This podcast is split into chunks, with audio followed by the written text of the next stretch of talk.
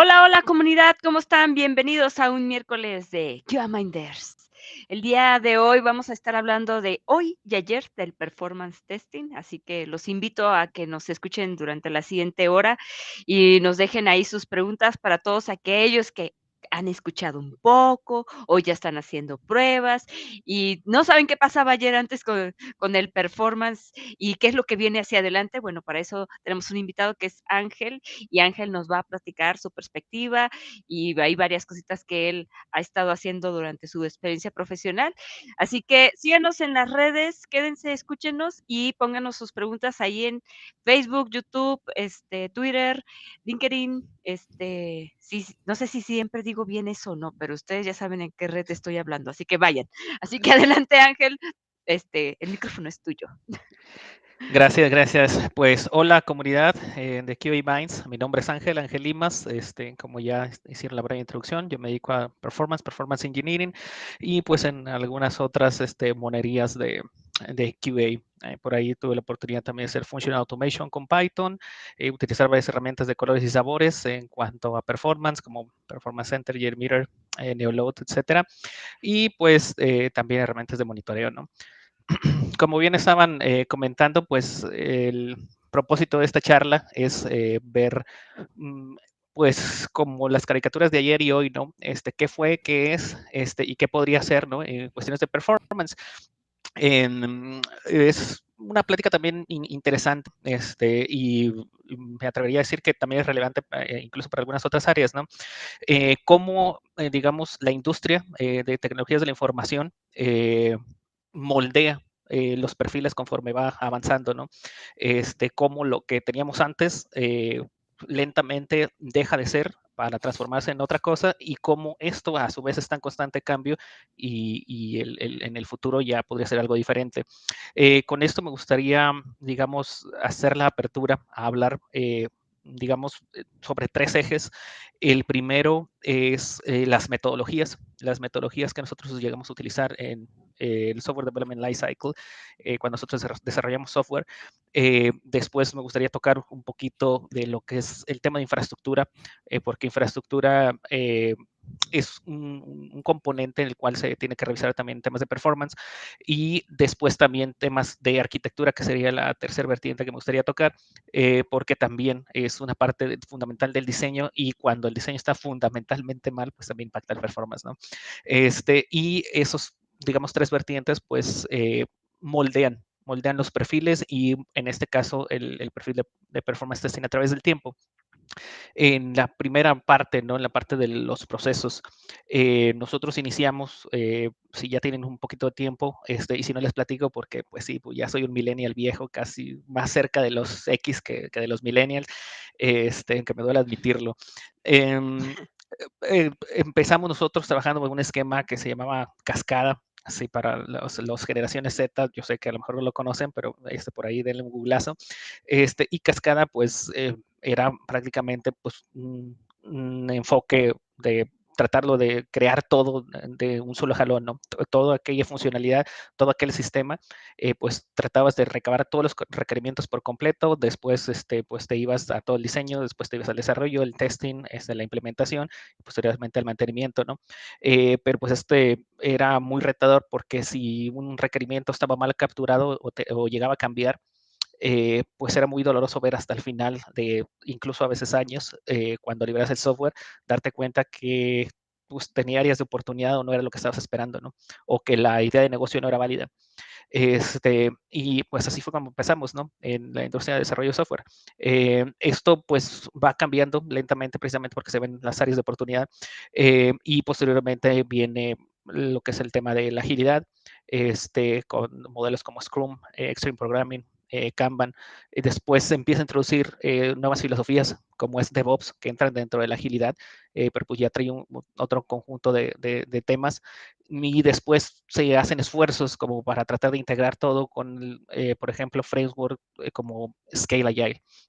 Em, es muy interesante porque cuando nosotros iniciamos como Performance Engineers y estamos trabajando en el Software Development Lifecycle, y creo que algunos testers por aquí no me dejarán mentir que eh, lo, bonito cuando trabajabas, entre muchas comillas, ¿verdad? Cuando trabajabas en cascada, era que tenías tiempos muertos.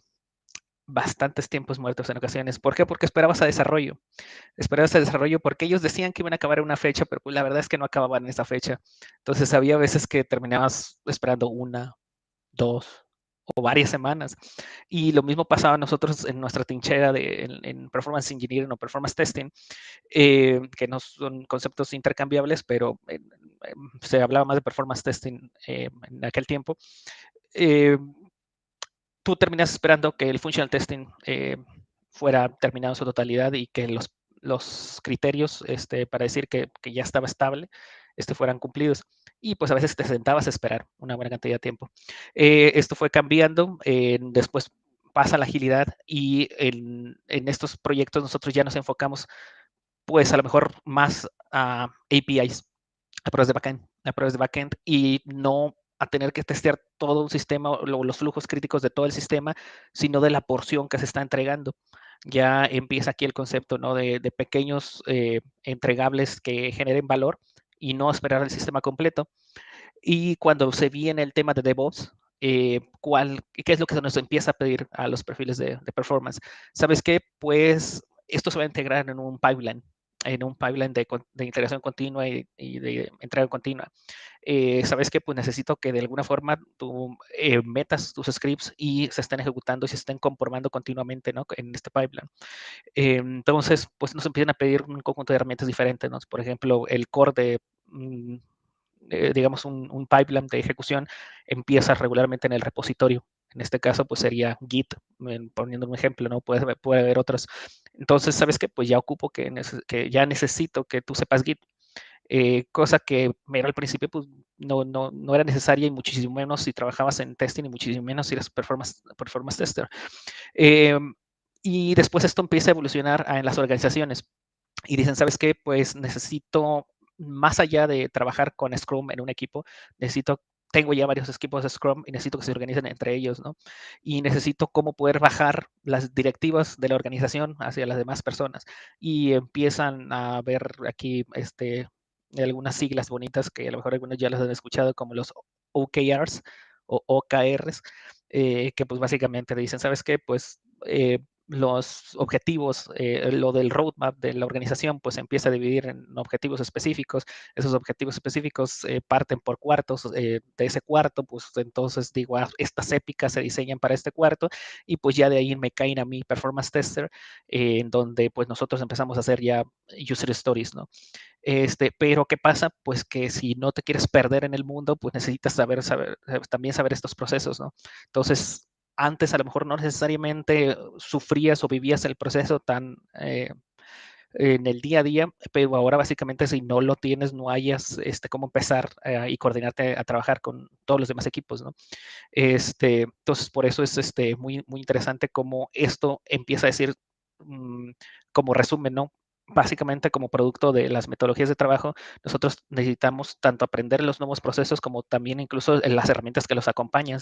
En este caso, por ejemplo, aprenderte un Jenkins, un GitHub Actions y aprenderte pues Git y versionamiento, ¿no?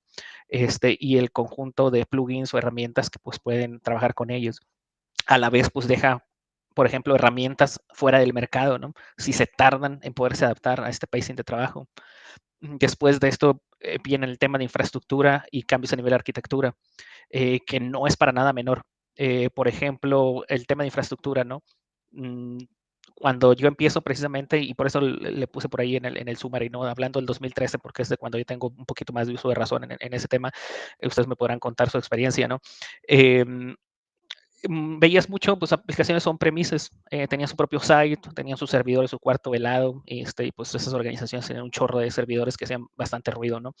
Este, y pues a veces había migraciones, máquinas virtuales, etcétera. Pues eso ya hay muy poco, esa es la realidad. Y no que los servidores no existan, es que pues ahora el modelo de negocio es llévatelo a la, a la nube, aunque no todo eh, sea eh, posible llevarlo a la nube por cuestiones de seguridad, eh, pues sí hay, hay, hay, mucho que se está migrando y esto mete un nivel de complejidad como, como performance tester, ¿no? Que tú tienes que estar consciente de las ubicaciones geográficas en donde están este, los diferentes sites en las diferentes regiones, en las diferentes nubes que manejen, porque no necesariamente va a ser una. Y después te le suben todavía otros dos, tres niveles de complejidad, porque pues ya nada más no se trata de máquinas físicas o máquinas virtuales. Después hablamos de contenedores, orquestación de contenedores. Y se pone todavía más intenso porque ya ahorita están los conceptos que no son necesariamente nuevos, pero son relativamente nuevos. Por ejemplo, el empaquetamiento de aplicaciones, que ya ahora haces tu paquetito de manifiesto de que esto es lo que quiero que se me instale en Kubernetes y terminas teniendo un repositorio en donde ya hay todo un conjunto de cosas eh, o de workloads de Kubernetes que se suelen deployar de forma conjunta, ¿no? Entonces, ¿qué pasa, verdad? Por ejemplo, visto desde el punto de vista de performance, si quien hizo ese manifiesto, pues lo hizo para un caso de uso, no necesariamente aplica a todos, no es una navaja suiza, no está eh, tuneado necesariamente para las mejores prácticas o para las prácticas de una determinada industria. Entonces, como performance engineer, tienes que terminar yendo también más allá y decir, ah, bueno, este manifiesto, ¿qué significa? Este, ok, está trabajando así, eh, para, o pretende que se eh, implemente esta aplicación de esta forma, pero para el caso de uso del negocio de, mis clientes, esto realmente es lo que necesitan, está optimizado el nivel que ellos lo requieren. Eh, y después viene otro concepto que está muy también interesante, que es este, los flujos de trabajo o el continuous delivery basado también en Kubernetes. la herramienta que ahorita estoy checando yo es Argo y pues también es este, un poquito la, la locura ahí, ¿no? Este, porque ahora el deployment es nativo en, en Kubernetes. Eh, finalmente, el tema de las arquitecturas. El tema de las arquitecturas también moldea este, los perfiles y cómo cambian. Eh, ¿Por qué? Porque empezamos en el monolito, después nos pasamos a multi, multi-tier, que pues era tener varios servidores, después nos pasamos al Service Oriented Architecture, que ya tenemos web APIs, después nos vamos hacia la arquitectura de microservicios, que es un show porque ahorita hay mucho falso microservicio. Es decir, las personas creen que están desarrollando microservicios o los desarrolladores creen que desarrollan microservicios, pero no siguen la filosofía detrás del desarrollo de microservicios. Realmente terminan con web APIs y ellos les llaman microservicios. ¿no? Este, tenemos que tener, digamos, un grado de conciencia a nivel arquitectura para también nosotros empezar a levantar la mano y decir, ¿sabes qué? Esto es, incluso es un defecto que te impacta el performance y está incluso a nivel diseño. Este, y pasando también por la arquitectura basada en eventos, que ya es un poquito de lo más nuevo ahora que hablamos de contenedores. ¿no? Este, entonces, todo esto nos deja con una serie de requerimientos a los perfiles de performance, ¿no? Eh, como lo hice en, la anterior vertiente, ¿no?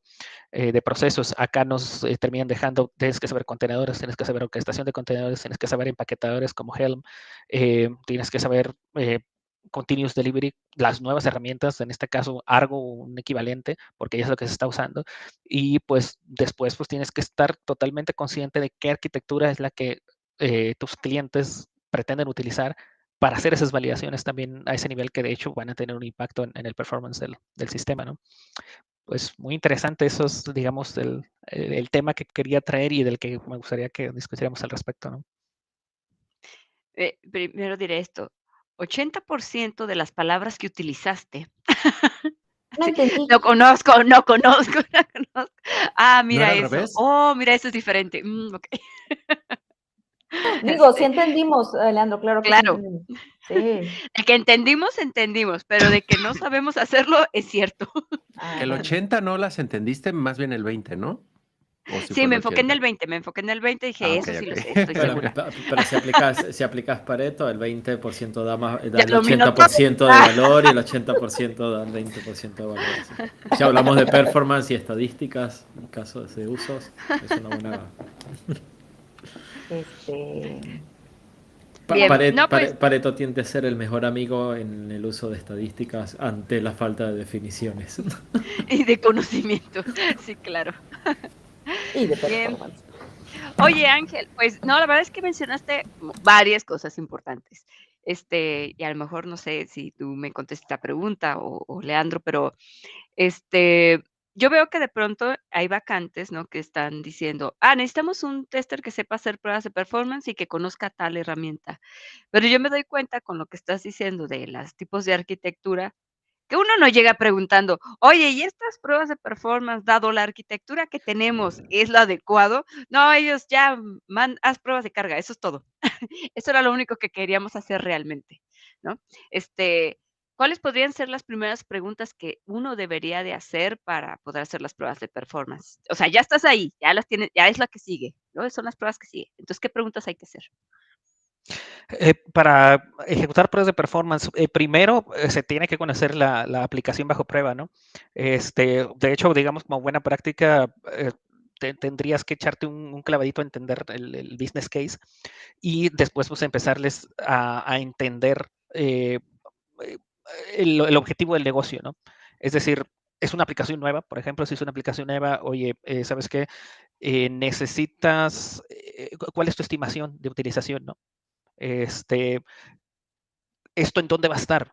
Eh, o en dónde está ya, ¿verdad? ¿Va a ser migrado? Es decir, lo tienes tú ahorita este, local en tus servidores, lo pretendes migrar. Este, eh, esas eh, serían preguntas básicas. Service Level Agreements, es decir, ¿qué tan rápido buscas que sea? Porque yo te puedo decir, mi requerimiento es que sea rápido. Pues sí, pero, o sea, mi o sea, rápido para mí a lo mejor rápido son cinco minutos, ¿verdad? Ajá, o depende de qué estemos hablando, ¿verdad? O sea, el, el, concepto varía mucho. Voy y vengo al baño y cuando vuelva que ya esté. Sí, no, pero imagínate decirle a, eso a, una persona que quiere comprar algo en Amazon, ¿verdad? Esperar cinco minutos y dices, oye, chale, mejor me voy a Mercado Me perdiste, ya no compra nada. Ajá. Sí, entonces, eh, ¿sabes qué, qué, estás esperando tú, no? De, de esto, este, este servicio, esta aplicación, ¿qué tan rápido tiene que ir? Y eso es lo que tienes que obtener del negocio y eso honestamente es bien complicado porque así como ustedes lo mencionaron, ¿no? Hijo, a ver, de aquí déjame ver qué porcentaje fue lo, lo que pesqué que acabas de decir. Eso les pasa exactamente a todos. Este, en, tal vez a diferentes grados a cada quien, ¿verdad? Este, incluso a mí me ha topado que he platicado con los owners de la aplicación, que son los technical leads, y el mismo technical lead se queda rascándose la cabeza, hijo, eso es que no, sé muy bien lo que me estás diciendo, de dónde sacarlo. Este, no pueden eh, eh, explicar un requerimiento, quieres que definan eso. entonces los requerimientos no funcionales, que sería, este, digamos, lo, que tendrías que empezar a validar con, tu cliente, ¿no? Tener una conversación y esto no necesariamente se va a cerrar, incluso, por ejemplo, en, en una junta o en una llamada, ¿no? A veces es es un trabajo continuo, porque incluso lo que tú pides a veces no está. O sea, por ejemplo, eso de decir, ¿qué tanto se utiliza esta aplicación si ya existe una versión de ella en producción? Y a veces no tienen un monitoreo. Esa es la realidad. Este, entonces, dependiendo qué tan pro son tus clientes, ¿verdad? Y qué tanto eh, presupuesto tienen, a veces tienen herramientas muy buenas y a veces no tienen nada. Y tú tienes que trabajar con lo que hay, ¿no? Este, entonces, es abrir esa conversación, preguntarles eh, qué tienen, hacia dónde quieren ir, este, cuáles son sus preocupaciones. Es decir, oye, ¿sabes qué? Es que me preocupa a mí que en Navidad se me colapse todo, porque en Navidad yo vendo mucho. Lo demás, pues yo sé que ya con lo que tengo lo doy, pero en Navidad espero un pico. Ah, bueno, pues ya sabes que vas a hacer una prueba, es precisamente de estrés, ¿no? Tiene que ir en tu set de pruebas. Este, ¿sabes qué? Ya tengo, ya he tenido problemas antes, te puede decir el cliente, ya he tenido problemas antes, mi problema surgió, surgió en el módulo fulanito de tal y resultó que pues los desarrolladores no estaban surgiendo, no estaban, digamos, eh, empleando las buenas prácticas y pues había fugas de memoria para cuando acordé después de cierto tiempo, pues me crashó el sistema. Entonces, ah, sabes que pues una prueba de saturación o de endurance. Este, estas serían eh, preguntas que tienes que ir haciendo, pero tú te vas, tú como performance tester necesitas orientar mucho al cliente. Este, y es un trabajo continuo. Ah, incluso yo, por ejemplo, a veces lo que hago es les doy una pequeña presentación y les explico eh, qué es un requerimiento no funcional en términos de performance, cuáles son los tipos de pruebas y para qué te sirven, y ya eso ya empieza a ellos a hacerle sentido. Es ah, ¿sabes qué? Es que ahorita que hablaste de este tipo de prueba, nosotros hemos tenido ese tipo de problemas. Ah, bueno, pues vamos a incluir ese tipo de pruebas en tu regresión de performance. Tengo una pregunta. Pero ahí es Ah, bueno, dale, dale, ah. tengo otra. Ah, ¿cómo? Bueno, es que performance, yo sé muy poco de performance, aunque lo hemos más, más o menos ahí tratado de, de, utilizar. ¿Dices que Leandro no te ha instruido en la parte de performance a pesar de que son best friends? es, mi, es mi culpa por no, haber, por no, andar pidiendo. Dices que no, las cosas Tengo que aclararlo. No, aclares, Fer, no aclares, Fer, que oscurece. Ya, bueno, iba con la parte de, lo, de, de cambiar esta mentalidad de los casos de prueba, porque yo recuerdo que tuve una discusión con mi equipo y decíamos, ah, ¿cómo diseñamos los casos de prueba para performance? Porque todos van buscando el, el, alineamiento de diseño de casos de prueba como que fuera un proyecto de pruebas en tu end o pruebas funcionales, pero es totalmente diferente porque no es como que tengamos un resultado esperado al cual pues hacerle un, uh, un equal, así como que pegarle a esto, sino que son, se esperan otro tipo de datos y se esperan otro tipo de funciones. Entonces mi pregunta es, uh, ¿hay, hay, hay, una especie de, de, de, de, de matriz de prueba? ¿Se diseñan casos de pruebas también para performance? ¿Se lo dices vos, Leo, o no se lo digo yo? ¿Se lo dices vos, Leo, o no se lo digo yo? Digo, bueno, dale, dale. dale. Dale, David. No, no, porque vos levantaste la mano, vos levantaste la mano. Tranquilo. Ok, lean. no, bueno, eh, aquí va a ser una, eh, por ejemplo, Ángel viene comentando que eh, ha cambiado el performance moderno y es un poquito más unitario y es muy buen punto el que tú traes de que los casos de prueba para performance tienen a ser a requerir ser completamente diferentes de los funcionales, porque esto que mencionas de matriz de prueba es totalmente otro contexto, ¿no? Muchos y desde el pasado, desde épocas de cascada, eh, siempre había quien, ah, tengo el nuevo producto que te va a traducir tus pruebas funcionales en pruebas de carga para que los metas al Outrunner. Y no, eso no. ¿Cómo les explicamos? Sí, sí, sí, para ellos era, voy a poder utilizar lo mismo en todo, voy a poder utilizar el tenedor que usaba para la pasta para comerme la sopa después. Ahí es donde estoy poniendo el punto de lo ridículo que era el pensar en hacer eso, ¿no? Donde sí, en las pruebas de performance, en funcional estás dando clic en todos lados, ver que funcione, negativo, metes inputs que tal vez sí son, tal vez no son. Como dices, el end-to-end, todos los pasos, dar clic y fluir por todo el flujo de proceso. Pero en performance, muchas veces realmente lo que nos interesa es un paso. ¿Qué pasa en este detalle? Un, un proceso Eso de es muy puntual. Sí. Pu puede depender, sí. sí. Yo, yo, yo, he estado en situaciones tal vez como un poco más en tu en un ejemplo que es, bueno, ¿cómo, cómo se comporta un sistema al momento de, no sé, un ejemplo, de crear una cuenta. Ahí me cortó David un poquito, pero esa es la otra parte. Dale, David, porque sí es importante en performance, pero es diferente. Eh, yo, yo, creo que para aclarar un poco la pregunta, Fer, uno en performance no habla de casos de prueba, uno habla de escenarios. ¿no? Uno precisamente... Eh, lo, lo, lo ¿Puedo que... interpretarlo como validaciones?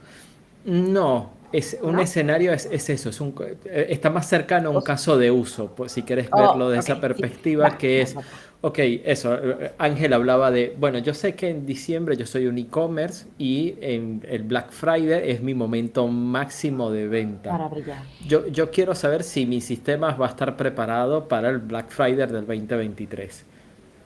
Entonces, ¿por qué? Porque yo estoy haciendo una inversión en infraestructura, en nuevos desarrollos, nuevas funcionalidades y bueno, yo quiero, bueno, entonces uno hace un análisis, un ejemplo, bueno, ¿cuál, cu ¿cuánto fue el, la cantidad de, de, ventas o de uso que tuviste en, en, el año, en el año anterior, en el 2022?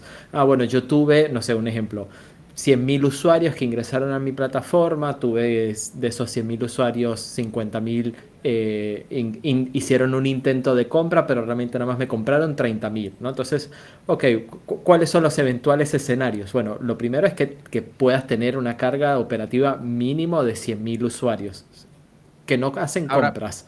Esos simplemente ah, están navegando en el sistema o están en el sistema. Ahí, por ejemplo, voy, voy, a hacer una pequeña aclaración porque los escenarios son una capa un poco más arriba. Claro, Yo los equivaldría con el test plan de eh, funcionales. Y las test cases de funcional, los casos de prueba, son más como procesos de negocio, acciones o elementos que vas a poner. Lo que dice David, el escenario es cuántos vas a mezclar, qué tanto, qué tan duro, eh, qué tan frecuente, todo esto, ¿no?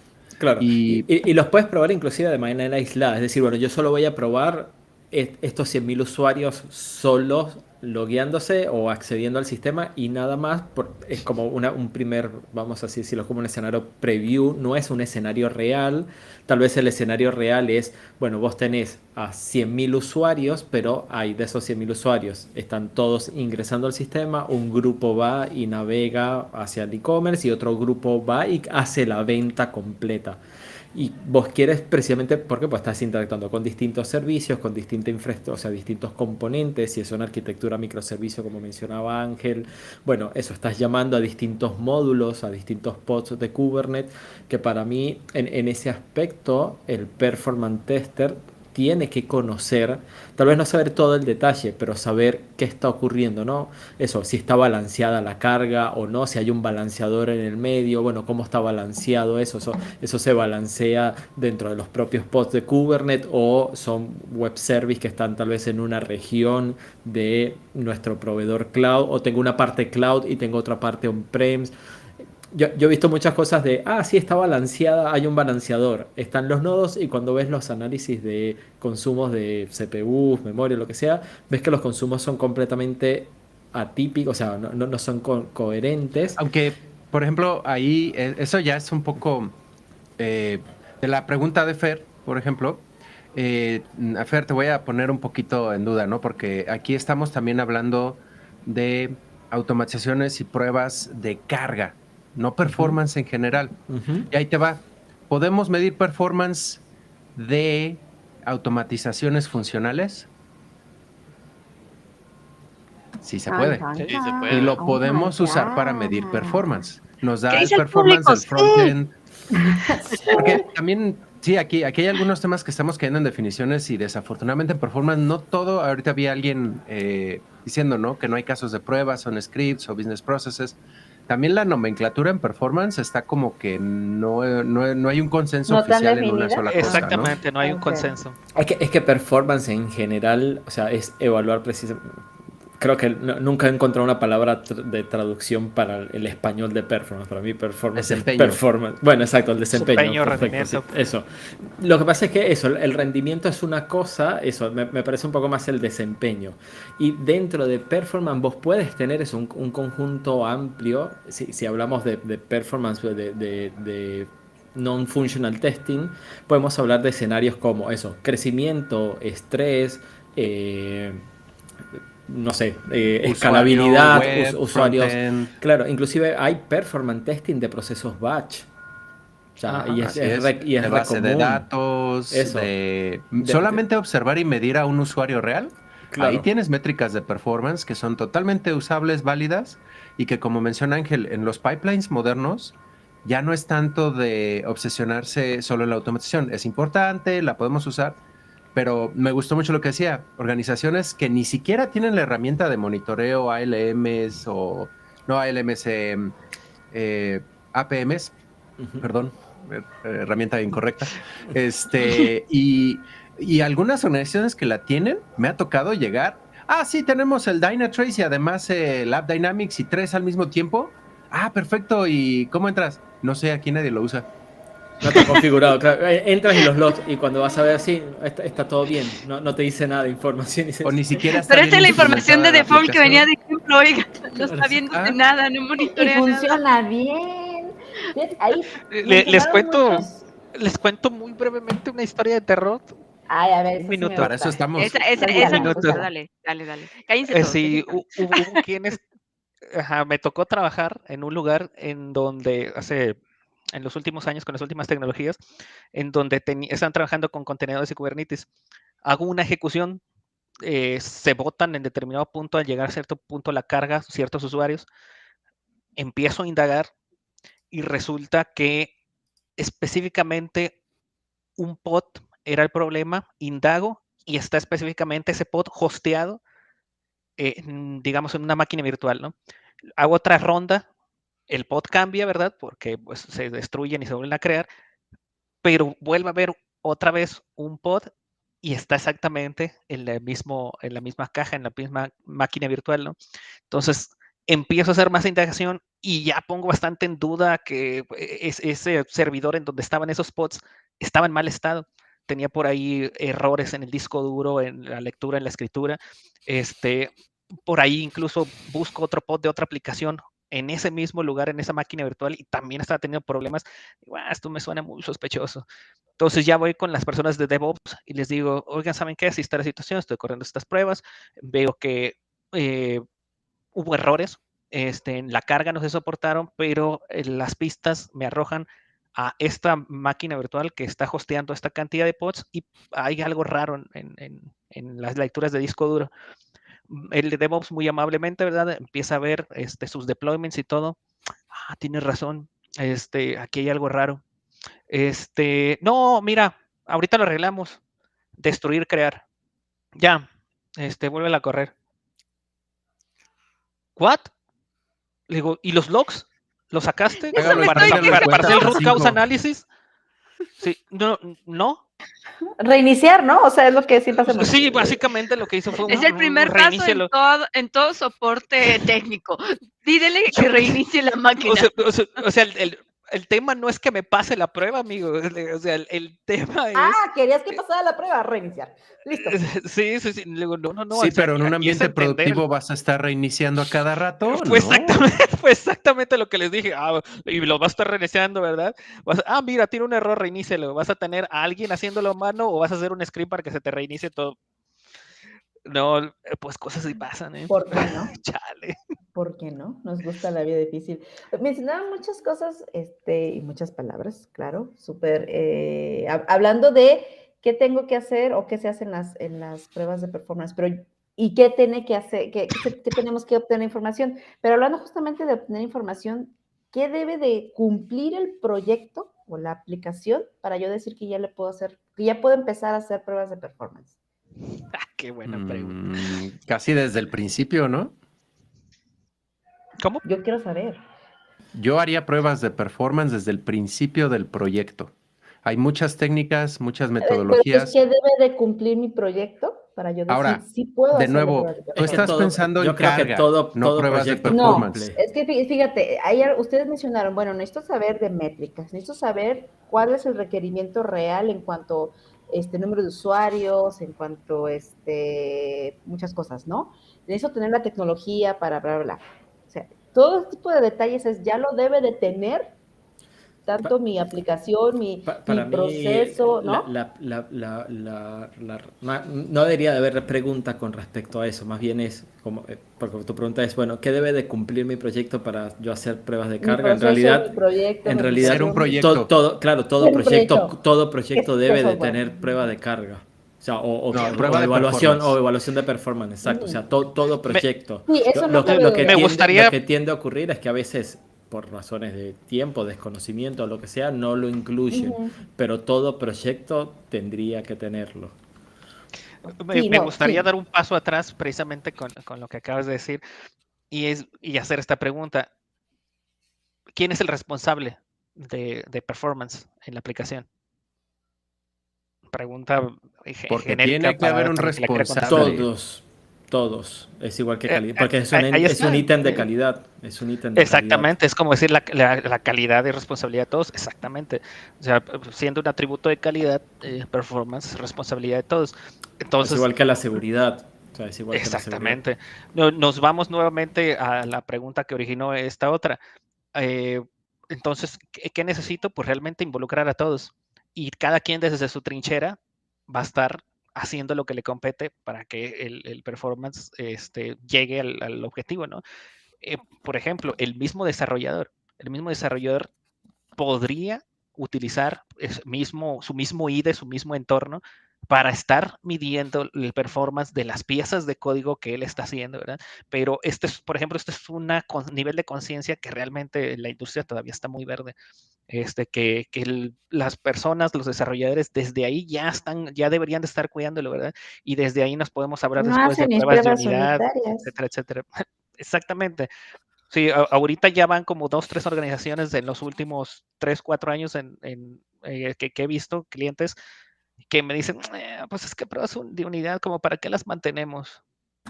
Yo me voy inclusive mucho más atrás, Ángel. porque viene el requerimiento y te dicen, ah, yo quiero, no sé, un ejemplo, tener la capacidad de hacer transferencias entre bancos. Ok, ¿cuántas transferencias tenés estimadas realizar? Transferencias masivas. Claro, o sea, eso, ¿cuántos usuarios te imaginas vos haciendo transferencias? Vos usuario. Al mismo tiempo. Ahí se me entrecortó. ¿Perdimos a David? Sí, creo que perdimos a David. Nos dejó con la duda bien picada, nada más nos planteó la, pregunta filosófica de la vida y se fue.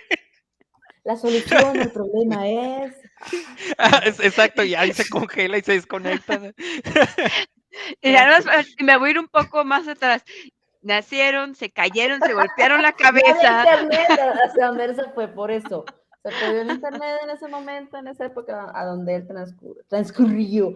Pues bueno, en lo que regresa, tenemos por ahí preguntas de, de la audiencia. Alguien pregunta que qué herramienta de performance es mejor. Chimere K6. Y luego, luego brinqué allá en. Eh, ¿Qué tal, Jimerero K6? LinkedIn ya estoy ahí contestando. No, no, no. Y miren, yo represento K6, la herramienta me gusta y bla, bla, bla, pero también les tengo que dejar muy claro no es apta para todo proyecto. No puedo decir esta es siempre mejor para todo, ni la otra, porque hay elementos de JMeter que a mi perspectiva o los proyectos en los que trabajo es increíble, es la mejor, es súper rápida, es liviana. Pero k tiene otras cosas que a lo mejor ese drag and drop, la GUI o gente que quiere algo un poquito más, digamos, corporate, eh, puede considerarlo mejor. Entonces depende mucho del contexto de tu proyecto, qué lenguaje usan si está bien que tenga la dependencia de Java, de los plugins, de la Virtual Machine. Hay ambientes donde, ah, sí, claro, nosotros comemos, desayunamos y cenamos Java Virtual Machine, sabemos todo, no hay problema, integramos JMeter, nos encanta, lo amamos, bla. Y es la mejor opción. Hay otros donde, oye, no me quiero meter en esos problemas, en esas situaciones. Alguna otra opción, K6 puede ser más ligero. Entonces, eh, de nuevo, ¿qué prefieren para comer sopa? ¿Un cucharón grande o una cuchara más o menos pequeña? ¿Qué sopa estás comiendo? Depende, ¿en qué, fechas estamos? Yo tengo comida, perdón. Ángel, perdón. Este, trae hambre, trae hambre. Este, adicionando un poquito más a la respuesta, eh, recomendaría, ¿verdad? Este, si, si por ahí alguien de, ustedes les delegaron la, responsabilidad de hacer, este, oye, o de sugerir una herramienta, eh, prueba de concepto este, háganse una prueba de concepto y platiquen con, con, el negocio y con el proyecto, ¿no? ¿Cuál es la necesidad que ellos tienen? Para que pues empiecen a investigar, ¿sabes qué? Este, JMeter, por ejemplo, a lo mejor tú lo que estás buscando es algo que meter en el pipeline, ¿no? Y en este caso, a lo mejor todo lo pesado de Performance Center no le sacas, o sea, el provecho, el provecho que esa herramienta tan enterprise te puede dar, ¿no? Y a lo mejor JMeter te funciona perfecto con una integración con Taurus y con otras herramientas open source, este, que, en eso está muy up to date, ¿no? En, la integración con otras cosas. Eh, bien, este, lo mencionaba ahorita, ¿no? Es, depende, y para eso, este, pues una prueba de concepto, ¿no? Agárrate las eh, herramientas principales, este, y, y hace esa validación. creo que volví, no sé si me escucho o no, estoy de vuelta por acá. Eres un fantasma, pero adelante otro, otro comentario ahí. Tengo problemas de performance con mi internet. Del proveedor. Em, por ejemplo, otro comentario de la herramienta. Tuvimos un summit ahí donde nos trajeron una idea que muchos escandalizaron, ¿no? Esa fue así em, en una empresa europea súper grande, súper importante, bla, bla, bla. La líder es, mm, no, aquí les pongo a que usen todas las herramientas, la que se les antoje de performance, claro. Eh, siempre y cuando no sea comercial, muy cara, bla, bla, bla. Pero lo que más le adecue a su módulo del proyecto, a su parte de la organización. Porque luego hay unos que quieren de, sí, somos una organización mundial internacional con miles de empleados, miles de plataformas, bla, bla, y vamos a hacer una herramienta de performance. No. Entonces también ahí hay criterios, ¿no? Como decía Ángel, ¿no? Puedes hacer integraciones siempre, y esta eh, Almudena Vivanco, es de quien me refería, todo el mundo ahí como que escuchabas cómo arañaban el escritorio cuando dijo, usen todas las herramientas, en mi empresa usamos todas. Y es como de... ¿Cómo? Yo, Pero yo, creo... Yo, soy un poco de esa... como el meme de la manita, ¿no? Así...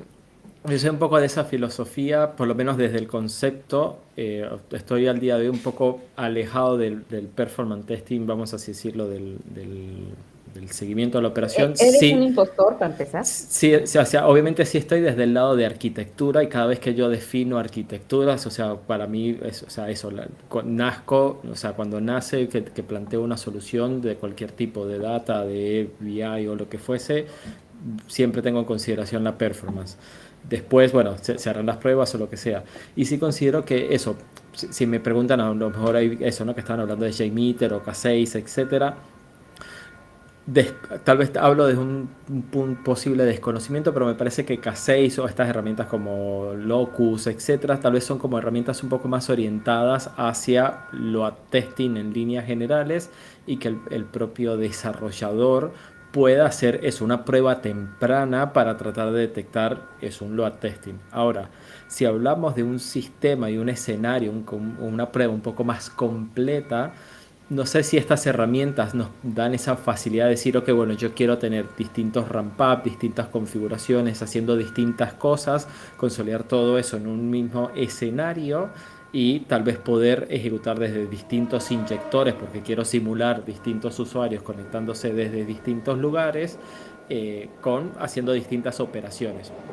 Me parecería que esas herramientas no, no, no, la, tienen tan fácil y a lo mejor herramientas como eso, JMeter o AdLoad Runner te ofrecen hacer ese tipo de pruebas de performance. ¿Qué ocurre? Ese tipo de pruebas de performance eh, el tren, sí.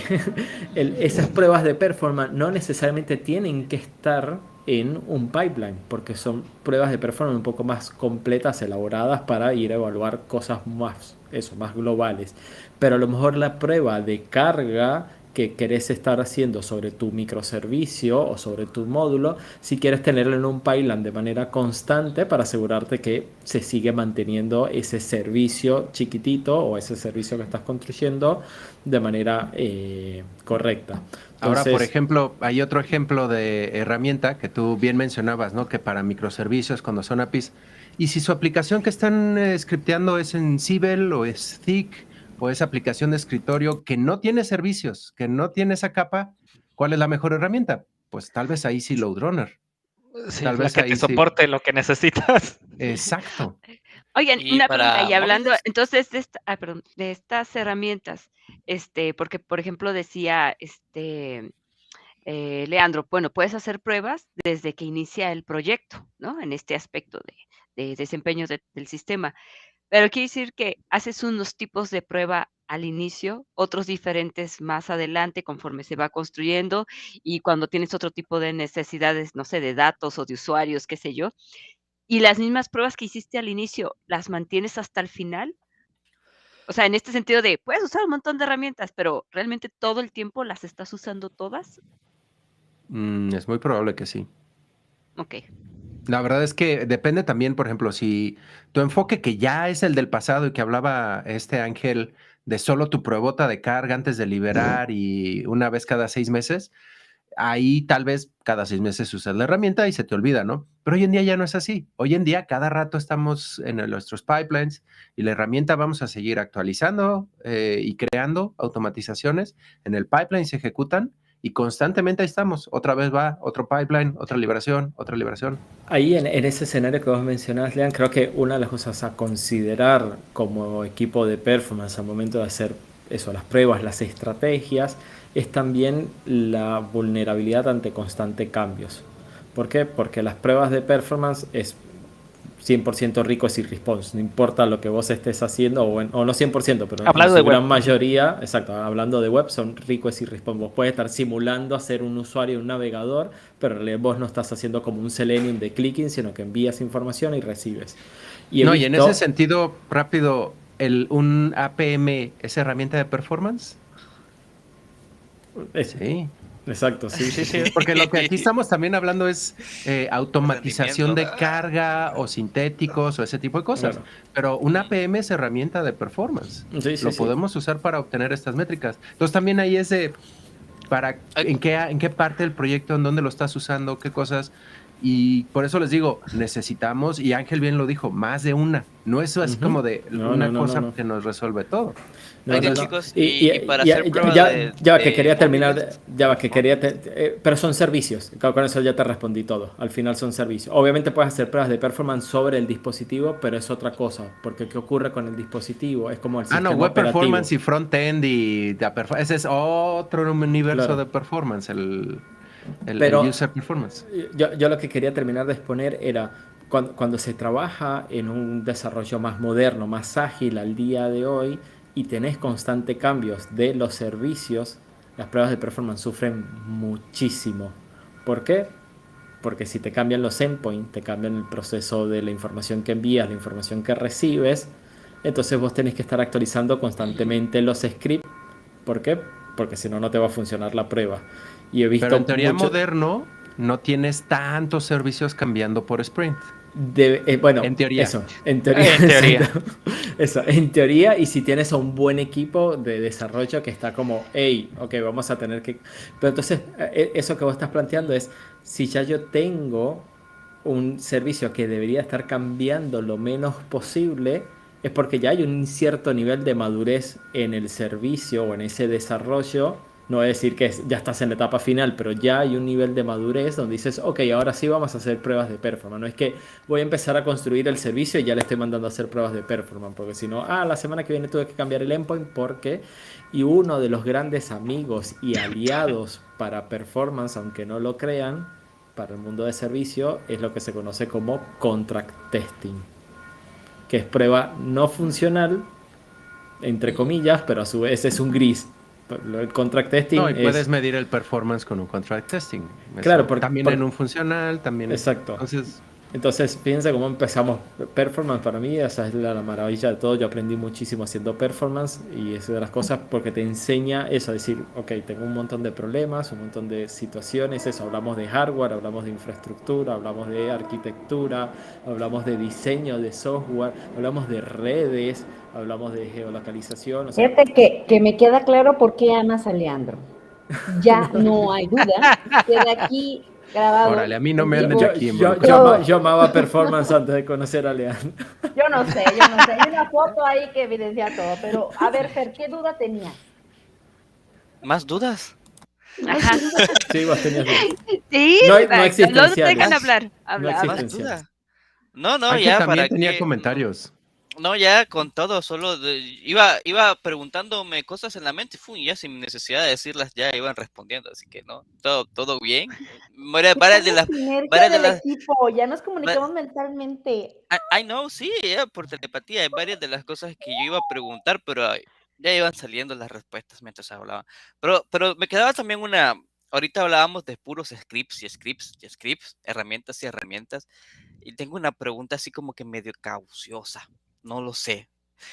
E-, ¿Es, ¿Es posible que se pueda hacer performance sin necesidad de herramienta, sin hacer script? ¿O estrictamente tienes que automatizarlo? Oh, bien. No es necesario. Puedes medir performance manual, de usuarios reales. Ángel, dale. Si quieres hacerlas.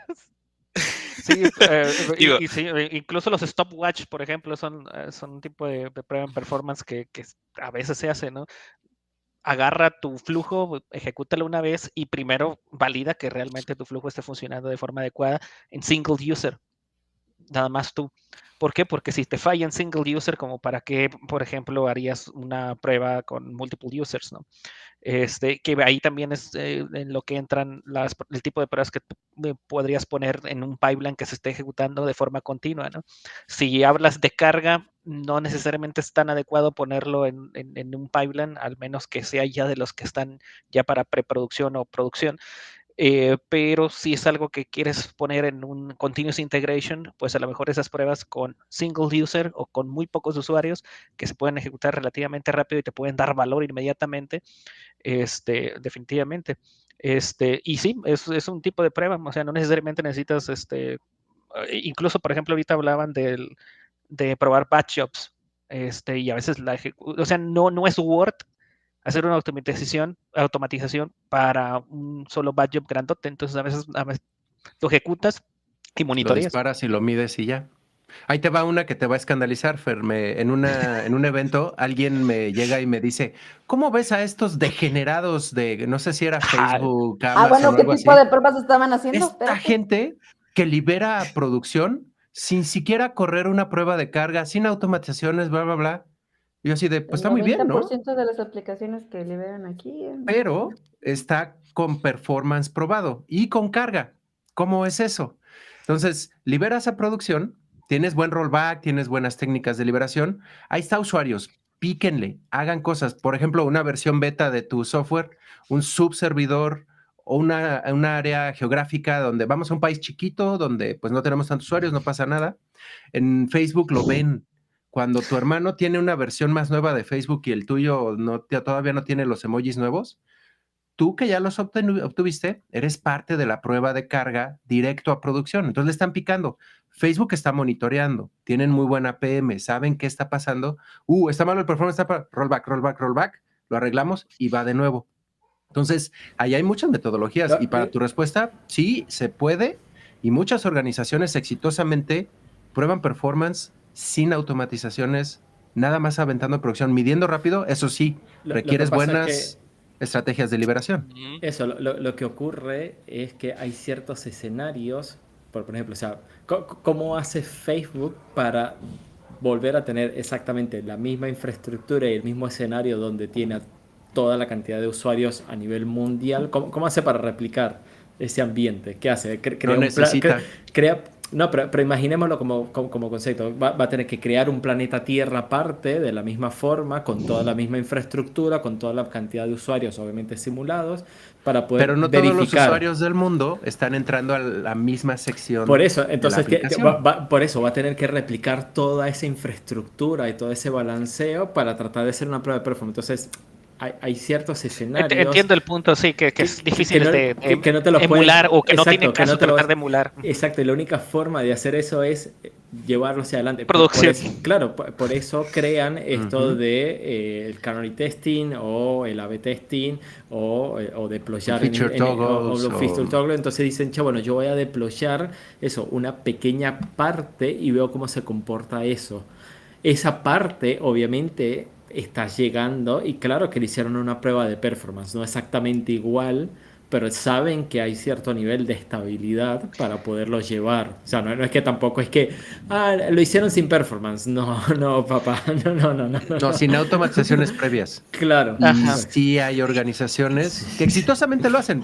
Lo recomendable es mezclar todo, ¿no? Pero... Y aquí hay también otro tema derivado exactamente de esta conversación.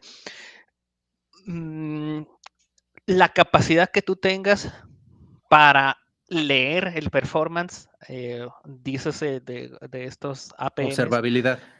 Exactamente, la observabilidad. Y no nada más hablando incluso necesariamente eh, de los gráficos bonitos, ¿no? Eh, sería observabilidad más debugabilidad. Este, ¿Qué tienes tú disponible para hacer un root cause analysis?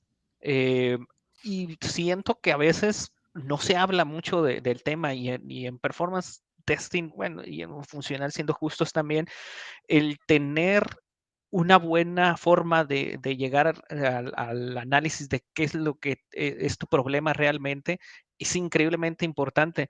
Eh, yo he levantado box de, durante las ejecuciones eh, que tienen que ver con que tienen una muy mala debugabilidad. Eh, ¿Por qué? Porque, oye, ¿sabes qué? Hay tantos endpoints que llaman endpoints, que llaman endpoints que se van por pods, que se van por balanceadores de carga. Y en el tercer salto yo perdí la información. Digo, ya, ya, no, ya no sé hacia dónde se está yendo y ya no puedo trazar y ya no puedo saber cuál es el error. Este, entonces, uno, el awareness de, de, tratar de tender, de tener las herramientas disponibles para tener la información disponible.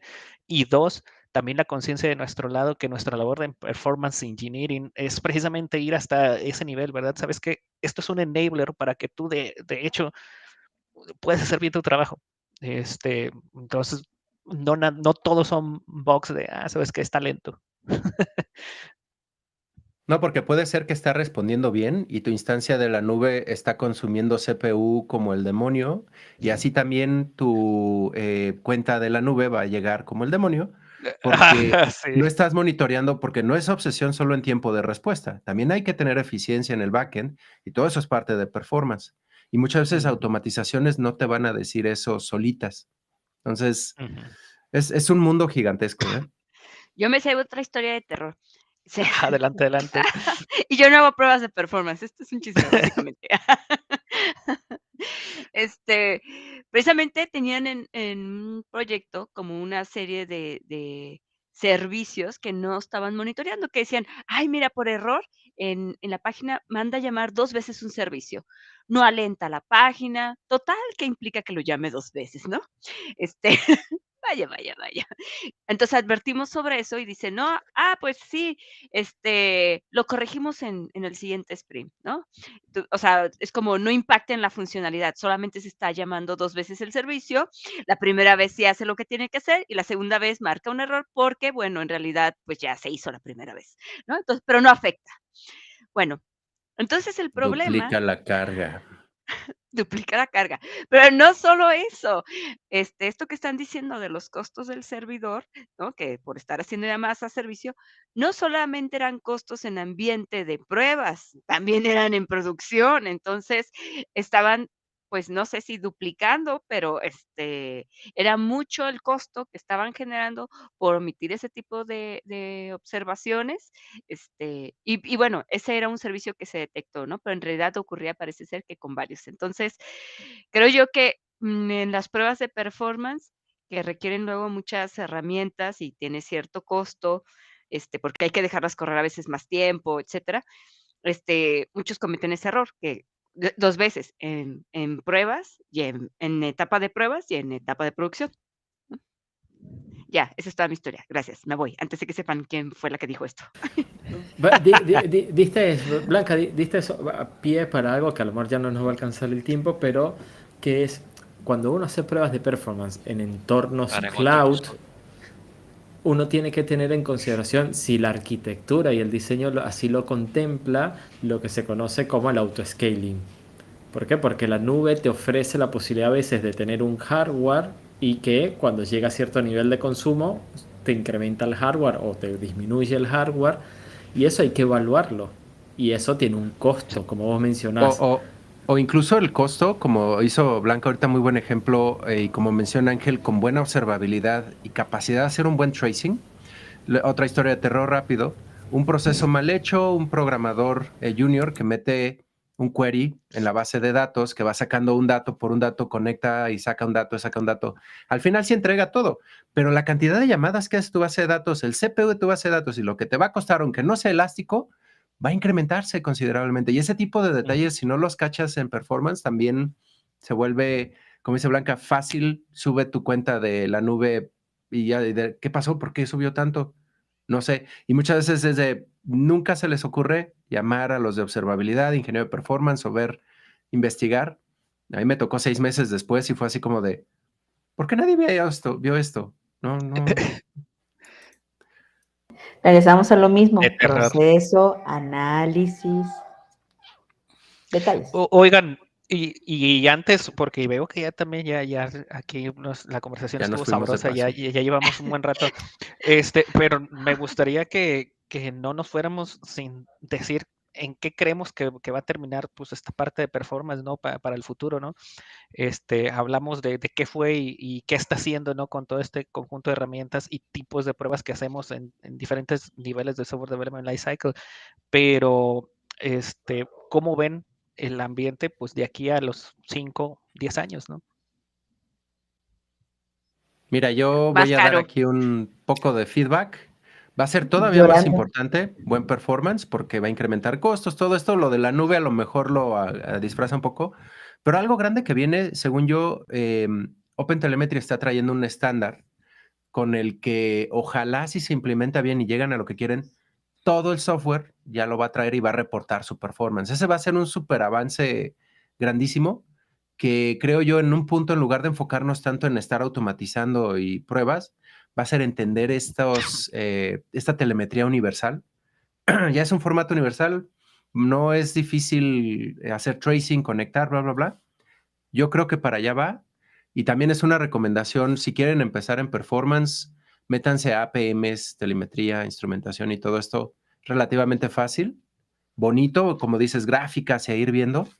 Y a lo mejor se lían menos que tratando de automatizar, hacer correlaciones, variables de sesión y cosas que a veces se pone intenso, ¿no? Esa es ahí mi aportación.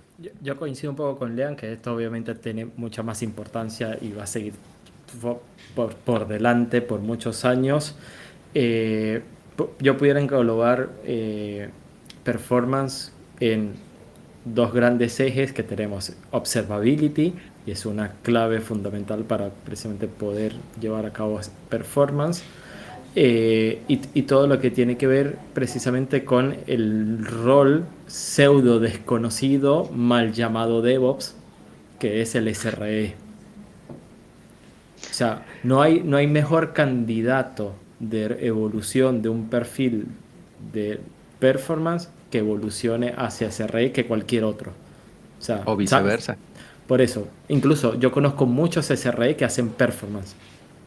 O sea, van y vienen. Eso, van y La línea es muy tenue. Es, muy, es muy delgada. Entonces, y ese, esa, ese es el, ah, necesito un, un DevOps que me ayude a armar pipeline y que vele por la infraestructura y me monitoree y bueno, en realidad el mejor candidato que puedes agarrar es un perfil de DevOps. Ese es otro episodio que es otro DevOps. Pedir un DevOps está mal. Está anotando el tema. Y por lo menos e, esto de que vos mencionabas de OpenTelemetry, eh, yo por lo menos puedo hablar desde la experiencia de Microsoft Azure. Microsoft Azure te ofrece un montón de cosas a nivel cloud englobadas en el Azure Monitor, donde puedes disparar cualquier cosa, alertas, configuraciones, todo precisamente para sizing, puedes mandar a estopiar, puedes hacer todo lo que quieras a nivel analítica. Claro, y eso, y muy gráfico. O sea, también tenés como, ok, tengo una interfaz web, puedo utilizar PowerShell, eh, Azure CLI, lo que quieras, pero tenés una interfaz web que te permite hacerlo también muy amigable. Eh, y tampoco es que tienes que ser un super dotado en programación o en scripting o lo que sea, porque ya te lo ofrece y no me extrañaría que precisamente monten este tipo de soluciones como OpenTelemetry, ya están comprando o están invirtiendo en ChatGPT 3, así que no, no, me, no me extrañaría que eh, hagan algo también en, en, ese lado. Así que para mí performance tiene mucho camino por delante, eh, así que nada, a quien le pueda apasionar, ténganlo en consideración. Sí, yo en mi opinión, en cuanto a las personas y las empresas, ¿no? De lo que están buscando, eh, creo que mm, del 100% de las empresas que les puede estar interesando el desarrollo de sus productos y que incluso lleguen hasta la mayor cantidad de pruebas, la realidad es que todavía eh, hay como, hay cuatro tipos de, de proyectos, al menos así lo veo ahora. Este, la primera es que tienes un sitio, ese es un tipo de proyecto, ¿no? Tienes un sitio donde nada más capturas datos, nada más sirve para capturar datos, procesar y que te muestre un reporte. No es inteligente, no hace nada más, solamente son formularios para hacer registro, ¿no? Entonces, tiene ciertas dificultades o complejidades respecto a las pruebas que tienen cierto alcance. Quien hace un proyecto de ese tamaño normalmente he visto que no, que hasta les cuesta trabajo llegar a las pruebas de, performance. Es, de performance. Es más, a veces solo algunas funcionales o a veces no tienen QA, ¿no? Pero está bien, no hay problema, no lo tomamos personal. El siguiente tamaño del proyecto es aquellos que ya quieren tener como un diagnóstico, ya quieren tener un reporte, quieren que, que les devuelva un análisis el, el acumulado de datos que tienen esos ya empiezan a tener un poquito más de pruebas porque requieren ser precisos con los números, necesitamos integrar con otros sistemas y por eso se van llenando de otras pruebas donde todavía no incluyen de performance. Entonces, ya el tercer nivel ya son empresas donde empiezan a implementar inteligencia artificial, algún tipo de, algoritmo o solución de análisis de esa información, ¿no? Analítica de datos, básicamente, Ahí entonces ya les empieza a importar los datos, ya digo, el performance. No todos los proyectos maduran hasta allá, no todos los proyectos empiezan con ese objetivo. Entonces, mi opinión al respecto a la pregunta que haces, Ángel, bueno, con performance como tal, pues sí, creo que va a seguir desarrollando tecnología, herramientas van a surgir en el mercado, pero no necesariamente veo que todas las personas, eh, por la forma en que se trabaja o, al menos la madurez actual en un, en un año, va a ser tan diferente como la de ahorita. No todo el mundo le interesa luego aprender eso porque los mismos trabajos no se los demandan. Entonces creo que falta un poco de cultura empresarial de cómo tienen sus soluciones. Eso es lo que pienso. Gracias, maestro. Entonces, de ahí eh, vamos a decir que a lo que lo que esperamos a lo que migre es que justamente el negocio, los negocios y las industrias consideren la calidad de sus productos más. Y eso es pruebas desde unitarias, automatizadas, performance, bla, bla, bla, ¿no? Yo creo que más bien por ahí. Sí, muy bien. Fer, espera. Fer, ¿tú qué piensas? Ok, sí. Um, no, es que, es que, yo me enfoco siempre en lo que dicen, en lo que dicen el resto. Pero uh, igual no, estaba pensando que casi un poquito contrario, pero sí muy acertado lo que tú dices, Blanca, pero yo pensaba un poquito lo contrario. Tal vez no es cinco años, pero sí más, mmm, tal vez más allá, sí se le tome incluso mucha más relevancia, tanto así como al nivel de, de, las pruebas funcionales, porque es cierto lo que tú dices, últimamente pues todo es automatización en Tuen o Appium, Selenium, uh, Cypress, y muy poquito ver esa especialización con eh, pruebas de performance. Pero yo considero de que en algún momento ah, va a pasar de que si van a, van a estar al mismo nivel, van a pedir a personas que al menos dos en el equipo de QA o uno en el equipo de QA sea un especialista de performance tal vez podamos ver que las academias de QA, como QMINds, enseñen más también cursos de performance. Entonces, pues van a, van a haber más profesionales preparados de performance, porque ahorita son como, como, qué sé yo, personas en extinción, porque hay poquitos, ¿no? Yo solo conozco tres ahora con, con Ángels. Ah, eh, puede, puede que se proliferen, ¿no? Que se reproduzcan, que hayan más luego. Mira, ya están conociendo, ya puede ser que salgan más. Ajá, eh, puede, puede que hayan más ah, eventos de, de, de, de, de de, testing de performance y cosas como esa, porque yo he ido a eventos, a varios eventos, y es muy poquito, muy poquito ah, mencionan estos temas. De hecho, cuando yo les, ah, les, les, platico, yo conozco personas que entienden de performance, existe esta persona que hizo un libro, bla, bla, bla, están como que no, no hemos escuchado nada de performance. Entonces, puede ser que en el futuro sí tengamos todo esto, de que sea más este, evidente y que sea un poco más casual y más normal que las empresas pidan especialistas en performance, de que las academias enseñen performance, que en los eventos hagan más temas de performance. Porque, porque sí es importante. Escuché al final de todo lo que dijiste, este, Leandro, necesitamos que hagas un evento de performance. Imagínate. De hecho, prepárense. Ah. Únete, No, sí, ahí, bueno, spoiler alert, ahí vendrá algo. Nice, atentos. no, pero uh, cerrar ahí, lo más importante y creo que algo que pasa desde siempre es que las industrias, proyectos, equipos, bla, bla, bla, no piensan en performance, como dice Fer. Uh, me ha tocado poco verlo en Latinoamérica, menos que sea un banco o que te lo demanden por ley o bla, bla, bla. Hasta que no truena algo, y sufren por un mal performance, no les importa. Entonces, eso creo que siempre va a existir y sobre todo con la nube también lo va a propiciar un poco más. Entonces, mm, arma de doble filo ahí. Sí, y pues bueno, como ustedes déjenos ahí sus comentarios, comunidad, digo, todavía Ángel, me gustaría que dieras el cierre, este, pero creo que sí es importante así como, no se espere a que ay, sabes que ahora todas las vacantes piden este conocimiento, ahora debo de ir a aprenderlo, porque en ese momento pues ya hay otros que lo saben mucho mejor que uno, ¿no? Entonces, uno se tiene que ir preparando, no siempre vas a hacer los mismos tipos de prueba y también fortalecer tu perfil al respecto es este eh, lo que va a hacer la diferencia en el tipo de proyectos que puedas estar trabajando. Por eso les decía, ahorita hay muchas empresas que van como hacia la transformación digital y por eso estamos hablando de que hay proyectos, bueno, ellos nada más quieren un formulario para registrar personas y es todo, ¿no? Pero la tecnología que lleva más avance, este, o que tiene un impacto precisamente a mayor cantidad de usuarios, precisamente piden este tipo de pruebas, ¿no? Y si ustedes quieren participar o tener ese tipo de trabajos, pues es importante aprender a hacer pruebas de performance.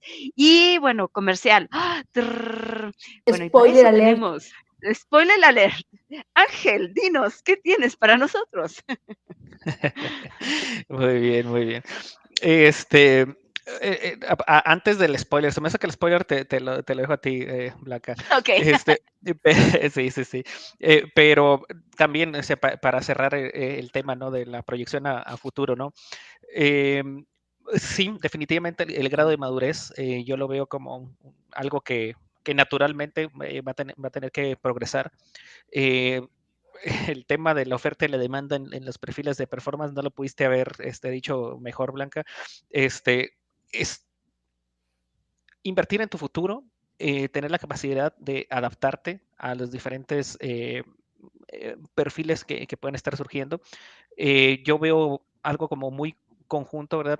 Para, un tema de una persona que se dedica a QA, si ya estás en el área, por ejemplo, de automation, tener por lo menos nociones de performance te, le puede dar un, boost sobre algunos competidores, ¿no?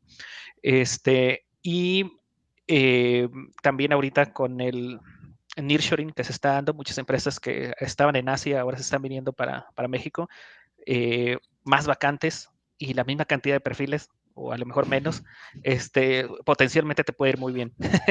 así, lo pondría yo, ¿no? Si estás en automation o performance, eh, te va a ir muy bien en, el próximo, desde hoy a los próximos dos, tres años. Este, y en cuanto hacia dónde va, yo también concuerdo este, con, eh, algo que estaba diciendo Blanca, de, por ejemplo, mm, hay empresas de acuerdo a su madurez que una vez que están eh, haciendo estas validaciones continuas, dicen, bueno, ¿cómo podemos sacarle beneficio a lo que nosotros sabemos? Es decir, soy mejor yo hoy de lo que era ayer puedo predecir algo con este histórico de información que yo tengo. Entonces empiezan a armar una base de datos de tendencias, ¿no? Y no solamente para ver una tendencia y, poder descubrir o predecir el futuro, ¿no? Ya ahorita estamos, como eh, bien eh, lo decía eh, David, ahorita ya hay inversiones muy fuertes en el tema de inteligencia artificial y acaba ahorita de ser boom en, todo Internet, ¿no? El tema de chat GPT. Este, em, yo creo que va a empezar eh, a hacer una cosa de hoy, la estructura de bases de datos de tendencias para implementar y poder entrenar eh, bots de inteligencia artificial en empresas que puedan pagarlo, siendo muy sincero. Eh, y de ahí, pues va a escalar potencialmente a lo mejor a que ya existan herramientas que tienen acceso a bases de datos públicas o enterprise que te puedan sugerir temas de cómo hacer el, performance improvement, ¿no? Eh, creo que incluso esto ya son algunos features que existen a lo mejor a, menor escala en algunos este, sistemas de monitoreo hoy en día. Entonces yo creo que la tendencia va eh, precisamente para allá, este, combinar un poco temas de inteligencia artificial con todo el conjunto de datos que se agregan a partir de las, las pruebas de performance en diferentes niveles. Pues ya escucharon comunidad, o sea, de más no va a estar ese conocimiento, ¿ok? Así que los invitamos, ajá, los invitamos a que, pues, vamos a seguir hablando de performance en otras sesiones después, este, para que nos sigan, no dejen de vernos cada miércoles. Pero bueno, para aquellos que quieren aprender pruebas de performance, precisamente próximamente en QA Lab vamos a tener un curso que va a estar dictado por Ángel Dimas para que pues se anoten, ya lo escucharon, el hombre sabe, es muy bueno, puede contestar todas sus preguntas. sí, así que este yo les decía a algunos de mis alumnos de personas que van iniciando, que nunca han hecho testing quizás el primer año tienes un cierto cantidad de ingreso, ¿no? Vamos a suponer 500 dólares. El segundo año duplicas, el tercer año duplicas, el cuarto año duplicas. Pero si realmente te especializas y vas aprendiendo y vas haciendo robusto tu perfil, una de las cosas que ayuda mucho a robustecer es precisamente lo que está diciendo Ángel y todo lo que han escuchado de los compañeros, las historias de terror, aprender performance ayuda mucho porque realmente salvas de problemas críticos. Quien está haciendo pruebas de performance trae problemas críticos si no salen bien. Así que, este, pues nada, Dafne, algo. Yo quiero esa vida, duplicar el sueldo el siguiente año. Ah, ya sé. Yo llevaba Les cuento en de 30, 40 segundos un, caso de éxito. Este, hablando de, tener esa, de esa vida. Este, a, mí me gusta mucho desde siempre el tema de, enseñar. Este, siento que, que, nos hace crecer, ¿no? Como sociedad en general. Em, ha, habido personas que se han acercado a mí, oye, Ángel, yo veo que tú te dedicas a esto, ¿crees que yo lo puedo aprender? Personas este, que algunas están en Cuba y algunas otras no estaban en Cuba. Hace un par de años, eh, yo creo que como dos años, eh, cuando yo estaba trabajando en una empresa, se acerca un compañero de la isla cuando todavía el trabajo era presencial, ¿verdad? Y dice, oye, escuché que estabas entrenando a alguien en performance. Este, yo no soy de Cuba, pero me gustaría aprender. ¿Crees que me pueda juntar ahí contigo y escuchar la clase? Vente, tú, tú vente, no hay problema. Haz preguntas, yo te contesto. Eh, el muchacho estaba en algo que nada que ver. Eh, release Manager creo que, era el tema. Este, básicamente coordinar que, se hicieran deployments. Eh, le doy el entrenamiento que le di a esta otra persona, fueron alrededor de dos semanas. Yo termino el entrenamiento y esta persona se queda con muchas dudas, ¿no? Dice, oye, ¿te puedo escribir por WhatsApp y las dudas que yo tenga? Dale, no hay ningún problema.